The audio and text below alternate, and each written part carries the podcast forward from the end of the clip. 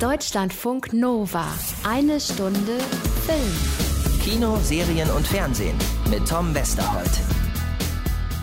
Sie sind zu spät. Entschuldigung. Ist das ein Befehl? Ich entschuldige mich. Man kann sich nicht selbst entschuldigen. Sie können nur darum bitten. Wissen Sie das nicht?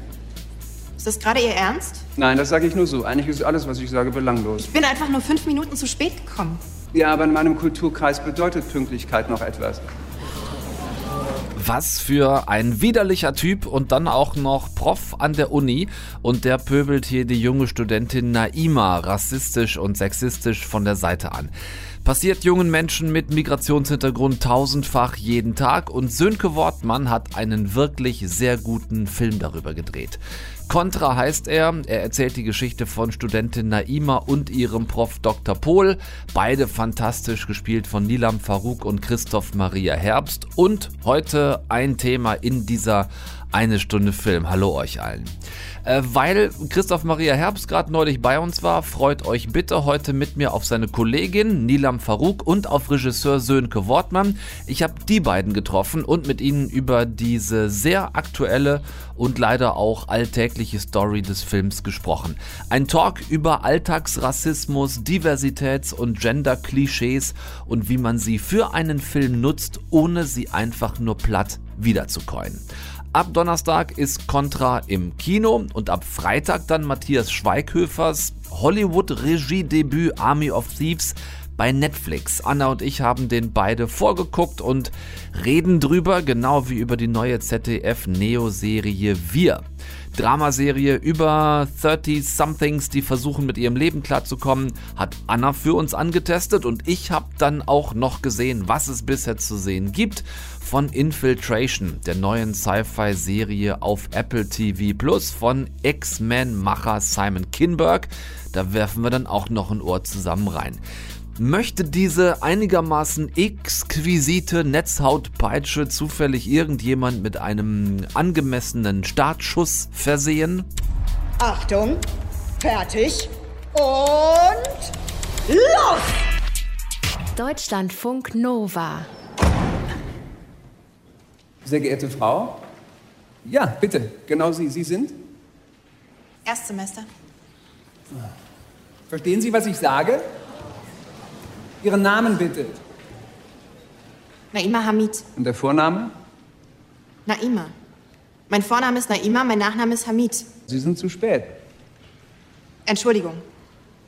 Ist das ein Befehl? Ich entschuldige mich. Man kann sich nicht selbst entschuldigen. Sie können nur darum bitten. Wissen Sie das nicht? Ist das gerade Ihr Ernst? Nein, das sage ich nur so. Eigentlich ist alles, was ich sage, belanglos. Ich bin einfach nur fünf Minuten zu spät gekommen. Ja, aber in meinem Kulturkreis bedeutet Pünktlichkeit noch etwas. Was haben Sie gerade gesagt? Ach, sieh mal einer an. Da zeigt sich wieder die komplexhafte Vorstellung, verfolgt zu werden. Typisch. Nun ja, machen wir weiter. Typisch wofür? Ach ja, ein bisschen Polemik und schon geht's los. Ich weiß es nicht. Was glauben Sie? Typisch wofür? Was denken Sie? Typisch alter weißer Mann. Das ist doch Rassismus. Da habt ihr noch mal ein klein bisschen mehr von dieser echt krassen Szene gehört im Hörsaal einer Uni, in den Naima an diesem Morgen fünf Minuten zu spät zur Vorlesung kommt. Für ihren Prof Dr. Pohl ein willkommenes Fressen, um die Studentin vor dem gesamten vollen Auditorium bloßzustellen, rassistisch und sexistisch, denn Naima ist eine junge Frau, sehr gut aussehend und noch dazu mit optisch einigermaßen erkennbarem Migrationshintergrund und das reicht Pohl und dessen frustrierter Weltanschauung aus, um sie anzupöbeln. Was er nicht mitkriegt, ist, ein Kommilitone filmt das alles, schickt es an den Dekan und der stellt Pohl danach zur Rede. Damit die Uni keinen Skandal an den Hacken hat, muss Pohl sich bei Naima entschuldigen und muss ihr helfen, sie auf einen Debattierwettbewerb vorzubereiten im Fach Jura, das sie bei ihm studiert. Der arrogante Prof und die Studentin müssen jetzt miteinander klarkommen und das funktioniert selbstverständlich. Ja, er geht so. Nehmen wir einmal an, ich nehme die Position ein, die Todesstrafe muss unbedingt wieder eingeführt werden und Sie argumentieren dagegen. Dann sagen Sie, Dass die Todesstrafe mega unmenschlich ist und man die nicht rückgängig machen kann. Sie meinen, sie ist irreversibel. Ja, absolut. Sie müssen lernen, sich präzise und gewählt auszudrücken. Beim Wettbewerb läuft die Zeit mit. Sie müssen schnell sein, effizient auf den Punkt. Sie wollen also die Todesstrafe wieder einführen? Sie stehen also auf der Seite des Todes. Ich stehe auf der Seite des Lebens. Punkt. Dies ist der Kunstgriff der Homonymie. Das heißt, Sie nehmen irgendein Wort aus dem Satz des Gegners und geben ihm eine andere Bedeutung, die ein Urteil nach sich zieht, dem er nicht widersprechen kann. Gar nicht mal so schlecht. Natürlich nicht, sonst hätte ich es Ihnen ja nicht erzählt. Aber zunächst müssen Sie lesen. Können Sie lesen? Und am Ende gleich wieder so eine Stichelei von Pol. Viel mehr Story müsst ihr eigentlich gar nicht wissen. Ich wollte nur, dass ihr nochmal so einen dieser klassischen Dialoge im Film zwischen den beiden fühlt, da ein bisschen einen Eindruck bekommt, wie das da äh, zwischen Nilam Farouk und Christoph Maria Herbst hin und her fliegt. Ähm, mehr Story wäre fast schon Spoiler.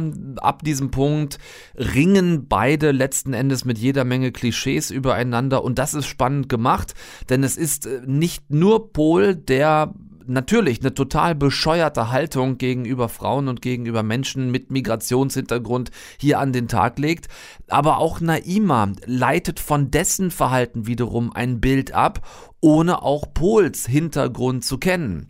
Worauf läuft das Ganze hinaus? Natürlich ein bisschen auf ähm, Everybody's Got a Story to Tell oder meinetwegen auch unter jedem Dach ein Ach, könnt ihr nennen, wie ihr wollt nicht als Entschuldigung gemeint etwa für äh, Arschlochverhalten, sondern einfach nur so ein bisschen als Spielball der Eitelkeiten hier. Ähm, da ist auf der einen Seite Naima, die als Einserschülerin und frisch gebackene Jurastudentin natürlich zeigen will, dass sie viel mehr ist als nur in Anführungszeichen das Ghetto, aus dem sie augenscheinlich kommt und ähm, die sich plötzlich in so einer strangen Rechtfertigungsschleife wiederfindet, in so einem Zwiespalt zwischen Herkunft und Anspruch, den sie an ihr noch vor ihr liegendes Leben hat. Ähm, und ähm, der natürlich gar nicht mal zwingend ein Zwiespalt sein muss.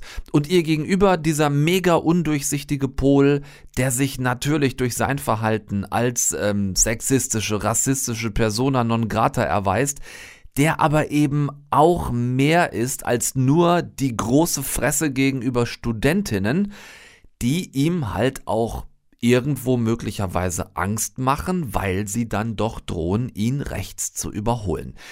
Es ist am Ende eine klare Reingeh-Empfehlung für euch ab Donnerstag. Sönke Wortmann hat seine beiden Hauptfiguren toll inszeniert, mit viel ähm, ja auch unangenehmer Nähe in all der gewollten Distanz zueinander. Das ist ein Kunstgriff, der Spaß macht. Also zwei Figuren, die sich überhaupt nicht aufs Fell gucken können, ähm, in einer solchen Nähe zueinander, auch in so einer physischen Nähe zu inszenieren, sie da rein zu zwingen in diesen Austausch miteinander, das ist toll. Und vor allem Nilam Farouk und Christoph Maria Herbst äh, haben da einfach eine super Chemie in genau der richtigen Temperatur miteinander.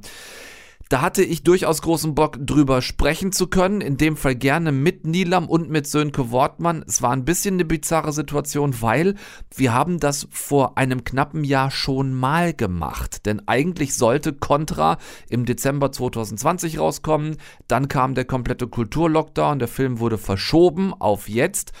Und äh, ich habe nochmal reingehört, dieses Gespräch von damals hätte ich euch jetzt nicht mehr anbieten können. Das war einfach zu alt, es war zu viel passiert seitdem und die Situation von einem knappen Jahr war logischerweise auch eine ganz andere als jetzt. Also alles zurück auf Start. Wir haben uns nochmal getroffen und dieses Treffen hört ihr gleich. Deutschlandfunk Nova. Eine Stunde Film. Möchte ihr mir eine Klappe schlagen? Vielen Dank, Nilam. Das, das ist eine sehr maue Klappe. Komm, das, war nicht eine. Mal eine, das war noch nicht mal eine Klappe, du hast deine beiden Hände was gegeneinander gehauen. Ding hier oder was? Ja, wir wollen mal nicht äh, zu ansprüchlich werden. Wir können ja froh sein, dass wir uns überhaupt noch mal wiedersehen, was eine extrem ungewöhnliche Situation ist, auch in eine Stunde Film. Ich wüsste nicht, dass ich irgendwann in diesen jetzt bald acht Jahren schon mal mit zwei Künstlern über denselben Film zweimal gesprochen hätte. In diesem Fall, lasst uns doch mal versuchen, uns zu erinnern. Ich habe nachgeguckt. Es war der 12. November 2020, an dem wir genau in diesem Hotel zusammengesessen haben und über Contra gesprochen haben. Aber die Voraussetzungen waren ein bisschen andere, als sie das heute sind, Dilam Farouk, Sönke Wortmann. Ja, wir haben jetzt keine Maske mehr auf. Und ähm, ja, für mich ist das Glas ja immer halb voll. Ich bin ja so grundoptimistisch äh, und sage dazu, dass ähm, die Dinge, die wir nicht ändern können, können wir nun mal nicht ändern. Der Film ist verschoben, leider damals, aber dann mussten wir das schnell abhaken und wer weiß, ob es nicht auch was Gutes hat. Wir sind jetzt ein Jahr später und das Thema, das dieser Film verhandelt, ist eher größer geworden. Das heißt, ähm, der Film ist aktueller als vor einem Jahr und vielleicht musste es passieren. Traurig, aber auch gut für den Film. Und ich habe mir mittlerweile gebaut, dass ich einfach eine sehr lange Vorfreudephase geschenkt bekommen habe. Nach mhm. all dem Frust am Anfang dachte ich jetzt so, ja, ist doch schön. Ähm, und dann ist es ja auch dann mhm. wirklich vorbei, weil ich bin auch optimistisch dieses Mal. Ja. ja. Ist Corona für euch als kunstschaffende Menschen zu einer Frage der Perspektive geworden? Du hast es ja gerade ungefähr so ausgedrückt, Nilam klar, hier und da ja, in anderen Fällen nicht. Ähm, ich kann da nur für mich persönlich sprechen. Ich bin eigentlich ganz gut durch diese Zeit gekommen. Ich hatte das Gefühl, dass die Projekte, die ich gemacht habe, irgendwie, dass da schnell Konzepte entwickelt wurden und ähm, ich mich Gott sei Dank nicht zu den Leuten zähle, die da wahnsinnig drunter gelitten haben, bis auf die Situation an sich generell natürlich. Aber ja, ist doch schöner, sich das zu bauen als Vorfreude, als als irgendwie äh, Frust, der sich anstaut. Das geht schon. Mhm. Ich habe noch mal ein bisschen reingehört in das, was wir vor äh, zehn Monaten miteinander besprochen haben. Und da hast du gesagt, Sönke, äh, so ungefähr gesagt, ja, der Film wurde jetzt äh, zwei Monate verschoben von Oktober auf Dezember, aber wir gehen im Augenblick davon aus, dass der dann auch ganz normal starten kann und wenn dem so ist, dann haben wir so den größten Schaden hier auch abgewendet. Also die Aussicht im Oktober auf Dezember, war eine ganz andere als das, wie es dann gekommen ist. Denn mhm. der harte Kultur-Lockdown kam dann ja erst noch. Ja. Wie bewertest du das jetzt von heute aus? Eigentlich so, wie ich auch gerade gesagt habe. Es, es kommt, wie es kommt. Und ähm, ich hätte mir etwas das anders gewünscht, aber im Nachhinein hat es vielleicht sogar Vorteile. Mhm. Na, ich, ich hatte auch Glück, dass wir, ähm, also mich hat es auch nicht so direkt getroffen. Ja. Ähm, ich habe ähm, unter anderem mit Nilam Faruk einen neuen Film gedreht. Wir waren, wir waren, wir, aber das ist jetzt ein anderes Thema.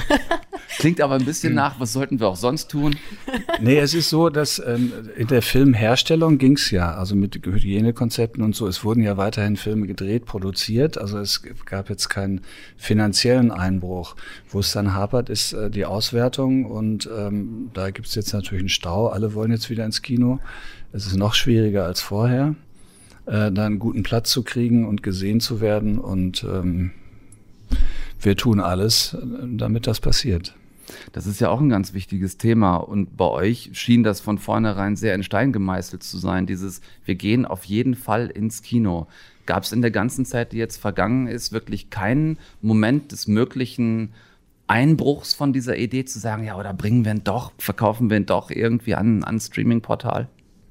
Ja, das ist ja jetzt nicht meine Entscheidung, aber ähm, das macht der Produzent und die Verleiher, aber es stand nie, tatsächlich nie zur Debatte. Und das hat den Grund, dass ähm, im, im Januar sind immer in München Trade-Shows, die Verleiher zeigen ihr Programm und da lief unser Film Contra vor, weiß ich nicht, 800 Kinobesitzern äh, die so begeistert waren ähm, und den auch sehr hoch gewettet haben. Also so mindestens 1,5 Millionen Zuschauer und so. Also die wollen den spielen und ähm, wetten den sehr hoch, deswegen kam es eigentlich nie in Frage. Mhm. Wie hoch es dann jetzt wirklich wird, weiß man nicht, weil ähm, wen kriegen wir jetzt zurück aus der Pandemie, wen nicht, wer hat sich so an Netflix gewöhnt, äh, dass er gar nicht mehr vor die Tür möchte.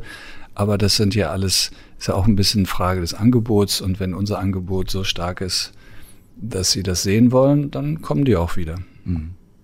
Nilam Sönke hat eben gesagt, das Thema ist vielleicht noch größer als vor einem Jahr. Man könnte auch wieder da ein bisschen die Perspektive ändern und sagen, die Aufmerksamkeit für das Thema an sich ist einfach in der Zeit auch nochmal gewachsen, wegen wachsender Awareness, für ähm, Diversity beispielsweise und auch damit für so ein Thema wie das von Contra, nämlich ähm, Alltagsrassismus selbst in Institutionen wie Universitäten. Ähm, hast du dich in der vergangenen Zeit nochmal anders reflektierend mit dem Thema beschäftigt? Wie ist deine Wahrnehmung, wenn Sönke sagt, das Thema ist größer als vor einem Jahr? Also bei mir spielt natürlich mit rein, dass ich selbst davon schon immer betroffen bin in einer Form, sowohl beruflich als auch persönlich. Von daher, ich habe natürlich mitbekommen, dass die Aufmerksamkeit größer geworden ist und habe das am Anfang sehr skeptisch betrachtet, weil ich sowas oft erstmal als Hype sehe, der sich dann leider nicht hält. Mhm. Mit jedem Tag, der jetzt aber vergeht, wo das weiter Thema bleibt, ist das, glaube ich, eine ähm, ne, ne gute Sache, die zuträglich ist für das Ganze.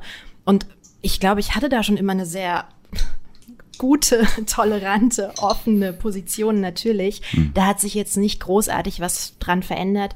Ich merke natürlich viel ähm, Unsicherheit bei vielen Leuten um mich rum, wie man bestimmte Dinge anspricht, wie man auf Leute zugeht, teilweise bei mir selber lustigerweise, dass ich nicht mehr weiß, wie ich jemanden frage, wo er herkommt, wenn es mich interessiert zum Beispiel. Mhm. Ähm, und es hat mich am Anfang ein bisschen genervt und mittlerweile bin ich aber an dem Punkt, wo ich sage, das brauchen wir ganz doll um dann wieder in eine Normalität zu gehen. Mhm. Und manchmal muss es einfach erstmal schwerer und komplizierter werden, damit es sich dann wieder beruhigt. Ja. Das hat sich so bei mir eingeschlichen als Mindset.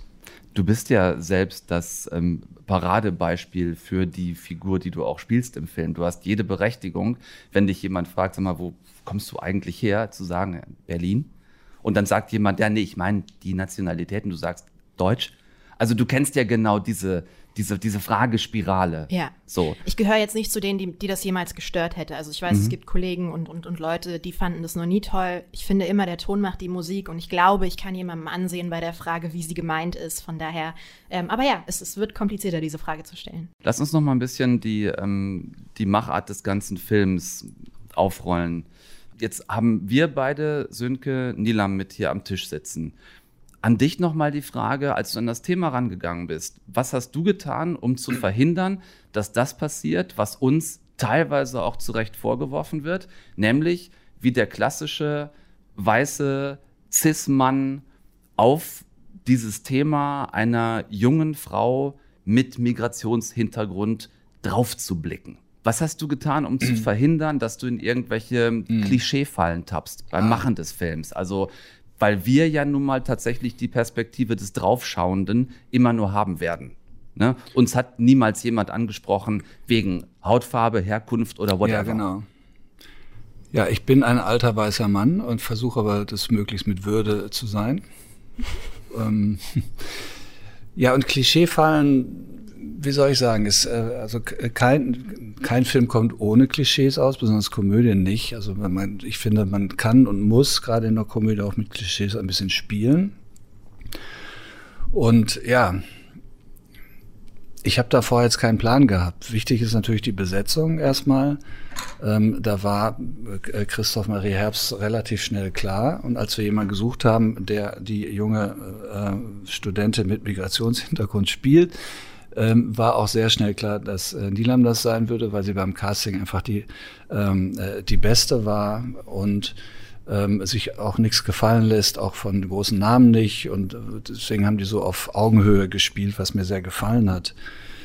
Ich weiß, das beantwortet deine Frage jetzt nicht wirklich, ich wollte es aber trotzdem sagen. und ähm, ich werde dich nicht unterbrechen. Ja, ich habe meine was Klischees oder ich will eher Vorurteile äh, nennen. Ich glaube, ich hab, bin da gar nicht so. Hm. Und ich habe mir jetzt keinen Plan gemacht, dass ich auf keinen Fall hier in, oder da in, eine, in ein Fettnäpfchen treten möchte oder so, sondern das passiert dann einfach nicht. Und wenn es mal passieren sollte, kann ja sein, äh, hm. da wird schon einer da sein, der, der mich darauf hinweist. Und du hast was Schönes gerade gesagt, der Ton macht die Musik. Mhm. Also wenn ich immer frage, wo kommst du denn her? Ja, da, man merkt mir im Gesicht ja auch die, äh, die Neugier, das Interesse an. Äh, und da ist keine ab, abwertende Haltung dahinter. Was machst denn du überhaupt hier? Geh doch woanders hin. Ja, das ist der Unterschied. Und ja, deswegen äh, mache ich mir da gar nicht so viele Gedanken. Ich habe meine Frage nach Klischeefallen ähm, und Draufsicht gerade vielleicht auch einfach sehr kompliziert formuliert. Hast du auch. Ich könnte das ein bisschen einfacher machen so und Besserung versprechen. Nee, war nicht so gut. Muss ich, muss ich besser machen. Du bist ja noch jung. Ich, ich kann es doch noch lernen, Sönke. Alles Sag ich doch, du bist ja noch jung. jung. So. Ich finde schon gleichermaßen auffällig und auch gut gelöst, dass du die Klischees auch im Film beim weißen Mann lässt. Du hast das Stichwort Komödie angesprochen. Als reine Komödie würde ich euren Film jetzt nicht betiteln, zum Auf Beispiel. keinen Fall, nee, nee. Aber die komödiantischen Anteile, die Klischee-Komödie, hast du bei Christoph Maria Herbst gelassen, hast sie aber von Naima ähm, sozusagen oder bei Naima in der Rolle auch weggelassen. So, das könnte man ja auch ein bisschen erkennen als Vorsichtsmaßnahme, da speziell keinen Fehler zu machen, der einem hinterher vorgehalten werden kann. Das wäre mir dann zu zurückhaltend. Also ich möchte den, ähm, ich, ich bin so wie ich bin, mit allen Vorteilen. Punkt. Wenn wir, ich möchte da jetzt unbefangen reingehen in Hm. so einen Film, ne? nicht vorher vor lauter äh, Vorsicht äh, und Vermeidungsstrategien ähm, eine Spontanität verlieren. Und äh, Film ist Teamwork und wie gesagt, wenn ich, wenn, wenn ich trotzdem mal einen Fehler mache, was bestimmt passiert, dann in die Richtung, äh, da wird schon jemand kommen. Mhm. Ich, ich hatte mal, ich hatte mal, also ich halte mich für äh, für, für liberal, tolerant, äh, alles, was man so gerne Ich bestätige wäre. das mal für dich, wäre. damit du es nicht über dich selber sagen Du hast musst. charmant und gut aussehend vergessen. Ja, aber ist ja Radio. Und deswegen muss man es erst recht äh, sagen. Dann, ich habe in Düsseldorf ein Theaterstück gemacht, das ist vielleicht ein ganz gutes Beispiel. Ähm, äh, das spielt 1920 und da fällt einmal das Wort Neger. Und zwar im, im positiven Sinne sogar. Ähm, dass jemand sagt, ah, der, der Neger an der Bar, der die Cocktails gemacht hat, der war aber nett. nett. Also, also wirklich ein positiver Beitrag. Und ähm, da habe ich große Diskussionen führen müssen, Mhm. ob man das sagt. Natürlich sage ich heute nicht Neger, aber im, im historischen Kontext 1920 war das im Sprachgebrauch drin. Da sage Mhm. ich ja nicht der Mann mit dem Migrationshintergrund hinter der Theke. Das, Ja. ne? Also das ist für mich so ein Beispiel, wo es wo es mich dann auch zu weit geht. Mhm, Okay, dann an der Stelle weg von der Sicht des, des Filmemachers. Nilam, zur Wahrnehmung eines breiten Publikums, das sich mittlerweile auch Mitteln wie Social Media gerne mal bedient, müssen wir nicht trotzdem heute extrem vorsichtig sein, was jetzt zum Beispiel so eine klischeehafte Darstellung deiner Rolle angehen würde, wenn es im Film so passiert wäre, weil doch automatisch hinterher die Möglichkeit des Bashings von außen viel größer ist als noch vor ein paar Jahren. Du stellst wirklich keine einfachen Fragen, weil, also das Ding ist, Ich kann heute keine Nee, einfachen. aber was darf Kunst? Und haben Klischees ihre Berechtigung? Und natürlich, und es ist okay, auch mal eine Klischeerolle zu erzählen. Ich glaube, es geht ums, ums Generalisieren und ums Pauschalieren von solchen Rollen, wie sie erzählt werden. Und wenn es irgendwie ein ausgewogenes Verhältnis zwischen jemand wird auch mal ganz anders erzählt, äh, wird, gibt, ich weiß nicht, wie der Satz endet, den ich gerade gesagt habe, dann ist es auch wieder okay, finde ich. Ähm, aber dieses Gleichgewicht gab es halt ganz lange nicht. Und ich weiß nicht, es kommen Leute zu mir, die sagen, Niedam, du sagst immer, du wolltest kein, kein äh, türkisches Mädchen oder Migrationsgeschichten erzählen oder so, warum hast du dann Kontra gemacht? Weil die Geschichte darüber funktioniert. Die Geschichte macht keinen Sinn und du kannst keinen Fokus auf dieses Thema legen, wenn du es nicht thematisierst. Ähm, deswegen ist es, glaube ich, die Balance der Dinge. Und Ja. Klischee ist ja erstmal auch nichts Schlimmes. Ich bin der Meinung, dass die immer irgendwie auch ihre Berechtigung haben, weil sie irgendwoher kommen. Ob sie jemand bedient, ist eine andere Frage. Und deswegen ist es das Gleichgewicht einfach. Ja, da bin ich vollkommen dabei. Die ganze Nummer hätte nicht funktioniert, wenn äh, Naima äh, Svantje geheißen hätte und eine schwedische Austauschstudentin mit blonden Haaren und blauen Augen gewesen wäre. Das hätte dann nicht funktioniert. Genau. Aber das ist ja, dass wir, also im, im, im Film, den wir danach gemacht haben, heiße ich zum Beispiel Sarah. Und daran sieht man ja, da haben wir alleine schon wieder die Ausgewogenheit geschaffen. Und dann ist es ja auch schon wieder okay. Und du heißt nicht nur Sarah, sondern Sarah Schuster. Das ist richtig, Sarah ja. Schuster. Und der türkische Kollegin, äh, Kollege äh, Serkan Kaya heißt äh, im Film Florian Beinacker. Stimmt. Hm. Stimmt. Also wir machen schon unsere Hausaufgaben.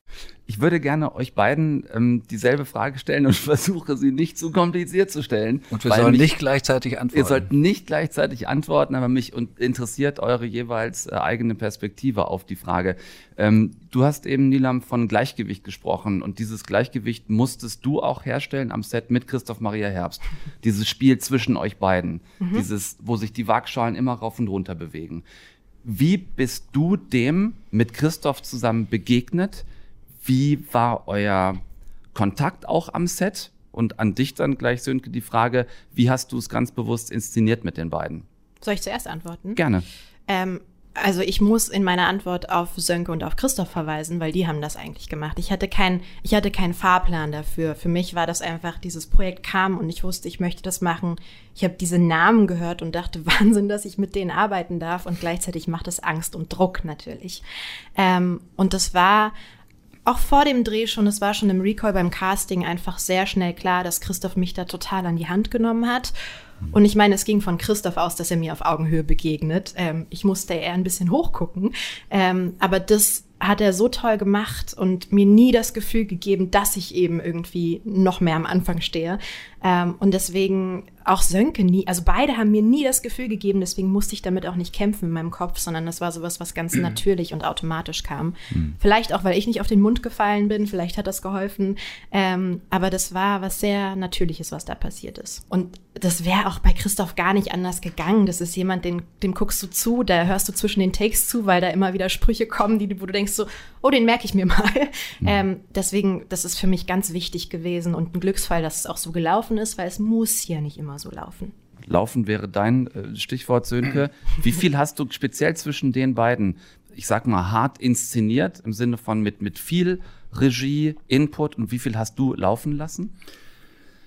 Ich glaube, ich bin ziemlich konfliktscheu, so insgesamt, so als Person. Das hat aber den Vorteil, dass ich in der Lage bin, mehr als andere wahrscheinlich, Konflikte überhaupt gar nicht erst entstehen zu lassen. Und mit der Besetzung, ähm, also wenn ich das Gefühl hätte, ihr beide hättet euch nicht verstanden oder der eine hätte, oder nur einer von beiden, aber in dem Moment, wo beide äh, zufrieden sind und sich wohlfühlen, ist schon von mir eine große Last, äh, fällt da ab und ich äh, tue mich in der Arbeit wesentlich leichter und viel inszeniert. Mit den Schauspielern habe ich gar nicht, weil die ja beide einfach auch sehr, sehr viel können. Das ist manchmal frustrierend, wenn man daneben steht und also andersrum, wenn eine, eine Schauspielerin oder ein Schauspieler, ein Junger äh, irgendwie das nicht hinkriegt und dann komme ich als Regisseur und führe ihn zur Verendung, ähm, das ist so, könnte das schön sein. ähm, war aber hier überhaupt nicht so, weil die es einfach auch von sich aus äh, gut gekonnt haben. Also eine Belohnung, also habe ich nicht bekommen so direkt, eine diese Art von Belohnung. Aber kurze Arbeits, äh, aber kurze Arbeitstage, weil die äh, weil die eben beide so gut waren. Ihr scheint euch alle miteinander sehr gut verstanden zu haben am Set von Contra. Jetzt endlich konnten wir über den Film reden, in eine Stunde Film und auch mit zwei der Hauptakteure des Films reden, mit Regisseur Sönke Wortmann und Hauptdarstellerin Nilam Farouk. Vielen Dank euch beiden nochmal für das Gespräch zum selben Film. Vielleicht bleibt's äh, ein, äh, eine, eine One-Time-Experience. Sönke, ich habe hier noch einen Zettel liegen auf dem Tisch. Ganz kurz, wann oh, reden wir darüber? Ich habe einen Roman geschrieben. Du hast einen Roman geschrieben. Wie Meine heißt, erste Idee war, der heißt, heißt Es gilt das gesprochene Wort. Schöner du hast, Titel. Du hast den geschrieben. Ja. Mein Meine erste Frage dazu war ganz spontan aus der Hüfte geschossen. Und wann verfilmt er ihn? Äh, gar nicht. Ja. So.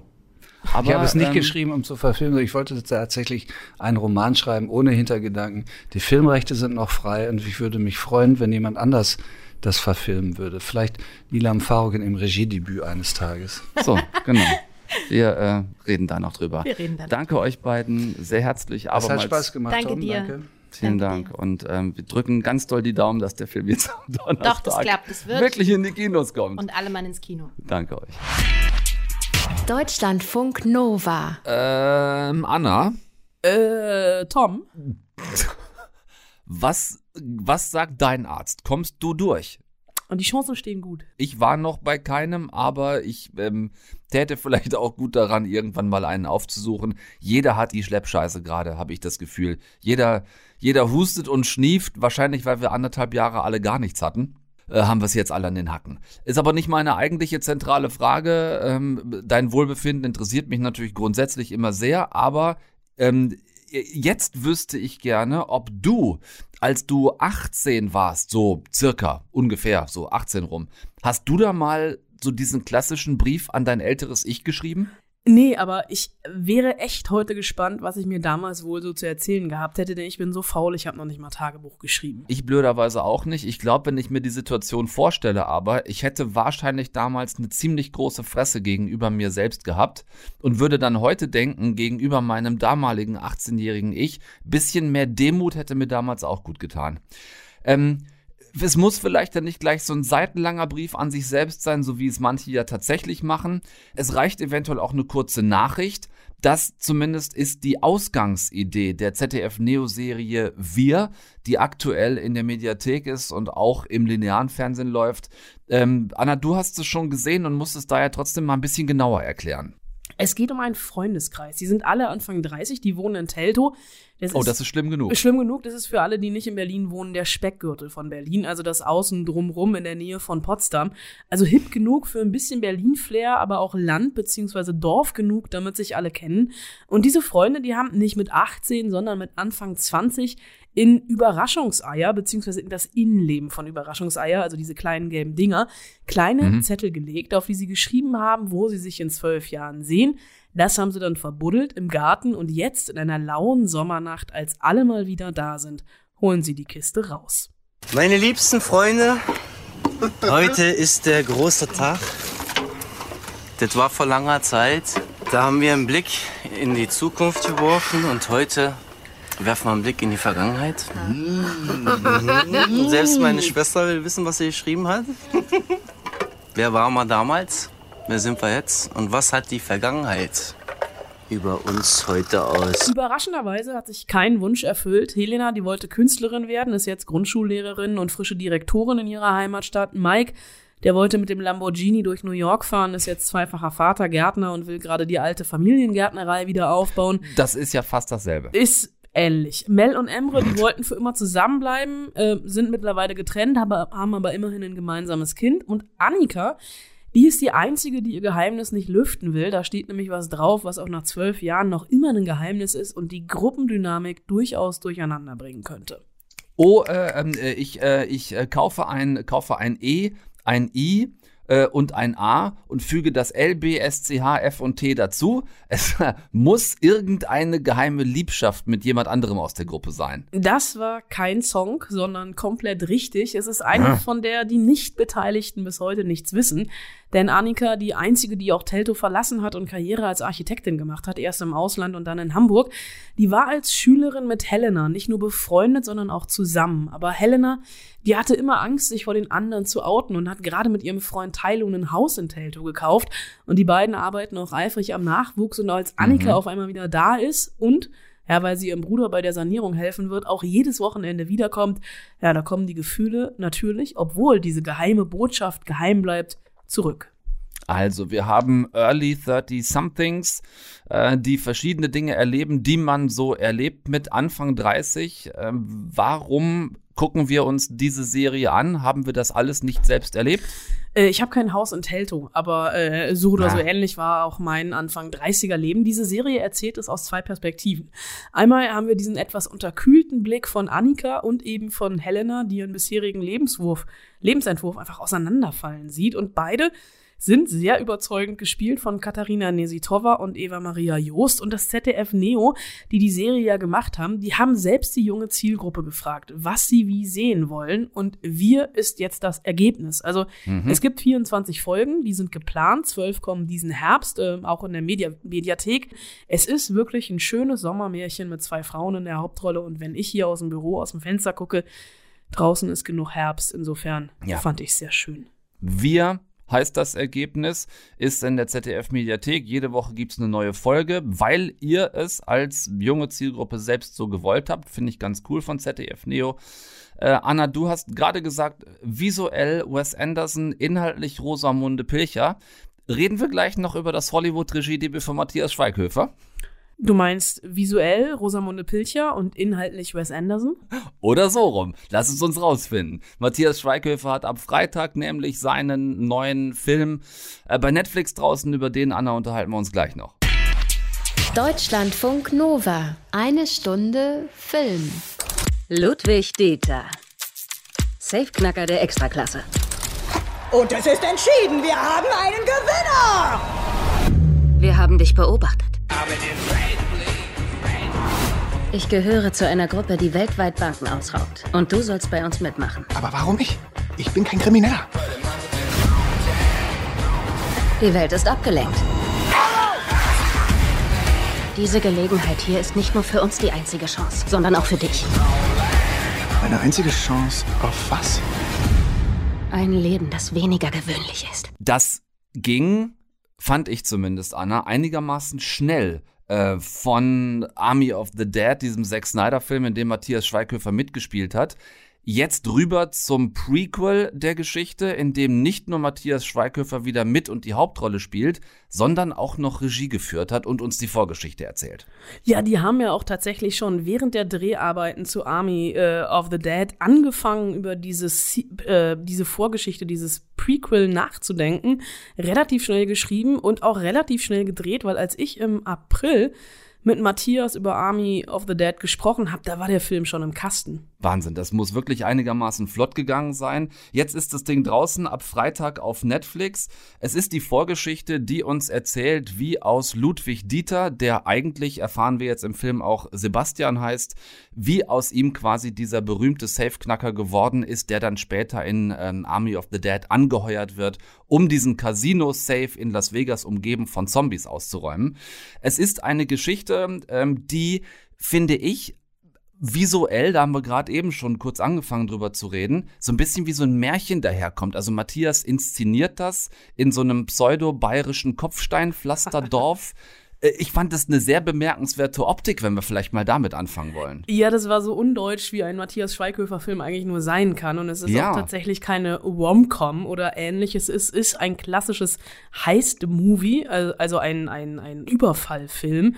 Und dieses, diese Märchenwelt, äh, übrigens in Prag gedreht, steht hm. so ein bisschen dem entgegen, was dann passiert, wenn sie Safes äh, knacken, beziehungsweise Tresore äh, aufbrechen in äh, verschiedenen Banken verteilt auf diese diese Welt, weil das äh, habe ich so ein bisschen ähm, an Gringotts denken müssen bei, bei Harry Potter. Es hat nicht so was mhm. Märchenhaftes, sondern so Harry Potter Waschbeton-Optik. Äh, es ist alles sehr ja. unterkühlt und so ein bisschen, ähm, ja, ich meine das gar nicht böse, aber es war alles so ein bisschen blutleer in diesen, ähm, in diesen Tresorräumen, weil das mir alles so ein bisschen, es, es war sehr, sehr auf Hochglanz aus. Äh, meine Matthias Schweighöfer-Filme sind immer auf Hochglanz aus, aber das hat sowas Kulissenhaftes gehabt. Irgendwelche Fragen? Nein. Ja, viele. Hunderte. Lass uns kurz noch vielleicht für die, die nicht so viel mitbekommen haben, die Geschichte einmal aufwickeln, ähm, weil es die Vorgeschichte ist zu Army of the Dead, die eben jetzt Army of Thieves heißt. Äh, dieser Sebastian slash Ludwig Dieter ist eigentlich ein ziemlich gelangweilter, vom Leben gelangweilter ähm, Bankangestellter, dessen Hobby so Lockpicking ist, also der knackt so kleine Modell-Safes, weil er einfach Spaß dran hat, wird dann angeworben von dieser äh, ja, Truppe internationaler Bankräuber, die auch, fand ich, so ein klein bisschen konstruiert konstruiert wirkt. Ähm, das sind so jungsche Typen. Der eine Typ in dieser Bande hat mich optisch völlig verwirrt, weil er aussieht wie ein junger Klon von Hugh Jackman. Ja, danke, dass du sagst. Mir ging's genauso. Ich habe die ganze Zeit gedacht, wo haben sie denn Hugh Jackman aufgetaut? Ganz genau. Sieht aus wie so ein, wie so ein 25-jähriger Hugh ja. Jackman. Das sind also heißt, vier Leute. Heißt Stuart Martin. Ich genau, habe extra nochmal nachgeguckt. Dann gibt's genau. noch Natalie Emanuel, die kennt man unter anderem aus, den Fast and, aus der Fast and Furious-Reihe. Die spielt Gwendolyn. Genau. Und äh, ja. so ein bisschen an diese Fast and Furious Action versucht der Film auch anzuknüpfen. Kommt natürlich nicht ganz ran, aber es gibt Nein, halt auch dafür fehlt ihm auch das Budget letztendlich. Ja, Endes. natürlich. Es gibt aber mit Gwendolyn zum Beispiel eine großartige Schlägerei unten in einem Safe und es ist wirklich ein Film, bei dem auch das Blut spritzt etc. Es taucht natürlich kein Zombie auf, beziehungsweise nur in den Nachrichten. Und die Nachrichten, ja. und das fand ich auch bemerkenswert, äh, gesprochen von Dunja Hayali. Das fand ich auch sehr lustig. Übrigens deshalb so witzig, weil das äh, der, der Frame dieses Nachrichtensenders aussieht wie eine Mischung aus NTV und irgendwie RTL-Nachrichten und da sitzt dann Dunja Hayali drin. Diese, diese Panzerknacker-Bande will also drei Safes knacken, die von einem gewissen Herrn Wagner gebaut worden sind. Und zwar nach dem Vorbild der großen Wagner-Opern. Diese Safes heißen äh, Götterdämmerung, Siegfried und der dritte heißt habe ich schon wieder vergessen, aber drei so Wagner-Opernbegriffe halt. Und was ich dann so ein bisschen schade fand, abgesehen davon, dass ich schon finde, das, was Matthias da ähm, inszeniert hat, sieht auf diese, diese Märchenerzähler-Art und Weise stimmig aus. Was ich ein bisschen schade fand, war, dass doch eigentlich dann mit allen drei Saves so nacheinander abgearbeitet das Gleiche passiert. Das stimmt. Und natürlich für alle, die Army of the Dead gesehen haben, wissen wir auch, was mit dieser Figur passiert. Aber hm. trotzdem mag ich irgendwie diesen Ansatz von Sebastian beziehungsweise Ludwig Dieter, äh, der ja wirklich, ähm, also Matthias spielt ja hier so ein bisschen, ja nicht eine Karikatur seiner selbst, aber ich glaube, Zack Snyder hatte sehr viel Gefallen an dem hysterischen Lachen von Matthias Schweighöfer ja. und hat darum ja. dann auch so ein bisschen diese Figur konzipiert. Und er hat so natürlich was naiv vertrotteltes als äh, junger, blonder Deutscher, der sich dann auf diesem internationalen Terrain behaupten muss. Das hat mhm. mir aber wenn man mal alle Kritikpunkte, die ich angesprochen habe, weglässt, am Ende tatsächlich doch relativ gut gefallen. Also ich habe mich in diesen ja. 120 Minuten durchaus oder 128 Minuten sehr gut unterhalten gefühlt. Nicht ganz so gut wie bei Army of the Dead, da hatte ich auch sehr, mhm. sehr großen Spaß. Der hatte aber halt noch natürlich noch mal so ein ganzes, ein ganz anderes Production Value. Aber so als schnelle, dreckige Safe-Knacker-Nummer zwischendurch mit einem ja. groß aufspielenden Matthias Schweighöfer, der sich halt mal nicht als Love Interest selbst inszeniert, genau. hat mir das durchaus Spaß gemacht. Könnt ihr mal auschecken, es ist ein Heist-Movie, ein Panzerknacker-Movie, man muss vielleicht jetzt nicht den ganz großen Surprise-Moment erwarten, der hat mir ein bisschen gefehlt. Aber unterhaltsam ist das, was ihr da ab Freitag sehen könnt, auf jeden Fall, fand ich. Und wenn es dir zu lang dauert, es gibt bei Netflix immer noch die Möglichkeit, in eineinhalbfacher Geschwindigkeit abzuspielen. ich wollte es nicht sagen. Danke, dass du es gemacht hast. Deutschlandfunk Nova. Ein einigermaßen rucki Rausschmeißer für heute, weil mehr braucht das Ding hier auch nicht zu kriegen. Ähm, ich hatte echt viel von Infiltration erhofft. Das ist ein neuer exklusiver Stoff auf Apple TV Plus. Das große neue Ding von Simon Kinberg. Das ist immerhin der Macher der X-Men-Filme. Da kann man schon was erwarten, aber zwei Probleme. Ähm, Apple veröffentlicht scheibchenmäßig, also alle Folgen nacheinander, nicht alle auf einmal und drei Folgen sind erst draußen. Und das direkt damit verbundene Problem Nummer zwei ist, durch genau diese ersten drei Folgen habe ich mich jetzt wirklich gequält. Äh, und das jeweils eine knappe Stunde, also nicht, dass das 20 Minuten Folgen wären, sondern immer so ein paar 50 Minuten. Und wenn ich nach drei Stunden Film in Anführungszeichen immer noch nicht weiß, was da eigentlich abgeht, das nervt wirklich. Ich finde, das kann man sich heute bei der Masse an Produktionen, an neuen Serien, die rauskommen, nicht mehr leisten. Das muss direkt vom Anfang weg ballern oder halt nicht. Ne? Äh, wie zuletzt bei Squid Game, das werden viele von euch mittlerweile gesehen haben. Da kracht's direkt in der ersten Folge. Dann kommt in der zweiten und auch in der vierten, glaube ich, nochmal ähm, die Backstory zu den ProtagonistInnen und das ist dann auch völlig okay. Hier aber bei Infiltration verlieren sich die Kom kompletten ersten drei Folgen in Backstories, die einen wirklich nicht mal weiter interessieren. Ähm, es geht los mit Phänomenen überall auf der Welt, ähm, Erdbeben, merkwürdige Angriffe wie aus dem Nichts, äh, das Ganze global. Wir sind in Japan, in Afghanistan, in Amerika, in England mit dabei und die Menschen glauben halt irgendwie so an weltweite Terroranschläge. Was sie nicht wissen, wir als Zuschauer aber schon, es sind keine Terroristen, es sind Aliens, es dauert aber zum Beispiel ewig, bis wir überhaupt mal den ersten sehen. Ähm, stattdessen, wie angekündigt, quälend lange Backstories über Fremdgehen in der Ehe, Bullying in der Schule, über Army-Helden und eine verbotene lesbische Liebe zwischen einer japanischen Astronautin und ihrer Kollegin aus dem Kontrollzentrum am Boden. Und dann gucke ich das so und denke, wirklich, also bei gefühlt 90 Prozent von allem, was ich da sehe, es langweilt mich, es interessiert mich nicht, ich erkenne da null Relevanz für die eigentliche Science-Fiction-Story, die ich die ganze Zeit erwarte. Ähm, oder anders gesagt, wo zum Teufel sind die fucking Aliens? Also, ähm, drei Folgen Infiltration sind draußen jetzt, optisch mega, muss richtig teuer gewesen sein, die ganze Nummer. Simon Kinberg halt und so, ne, X-Men. Aber die Story dickes Sorry, zumindest bisher. Drei Stunden, finde ich, sind heute wirklich viel Zeit für eine Serie, um, ähm, um immer noch nicht wirklich in Fahrt gekommen zu sein. Ich denke tatsächlich deshalb auch, ich guck's nicht weiter. Checkt's aus, wenn ihr wollt. Es gibt ja genug Alternativen, haben wir euch an die Hand bzw. in die Augen gegeben und damit Tschüss für heute. Tom Westerholt ist raus. Passt bitte auf euch auf, bleibt gesund und guckt nix, was wir hier nicht auch gucken würden. Nächsten Dienstag geht's weiter. Dann ist Luise Großmann bei uns. Tolle junge Schauspielerin, die ohne Verleih, ohne Förderung einen Film mit sich und Hardy Krüger in den einzigen beiden Rollen einfach mal selbst produziert hat. Ne? So geht's auch, so kann man's auch machen. Spannung an, bis dahin, adios. Deutschlandfunk Nova. Eine Stunde Film. Jeden Dienstag um 20 Uhr. Mehr auf deutschlandfunknova.de.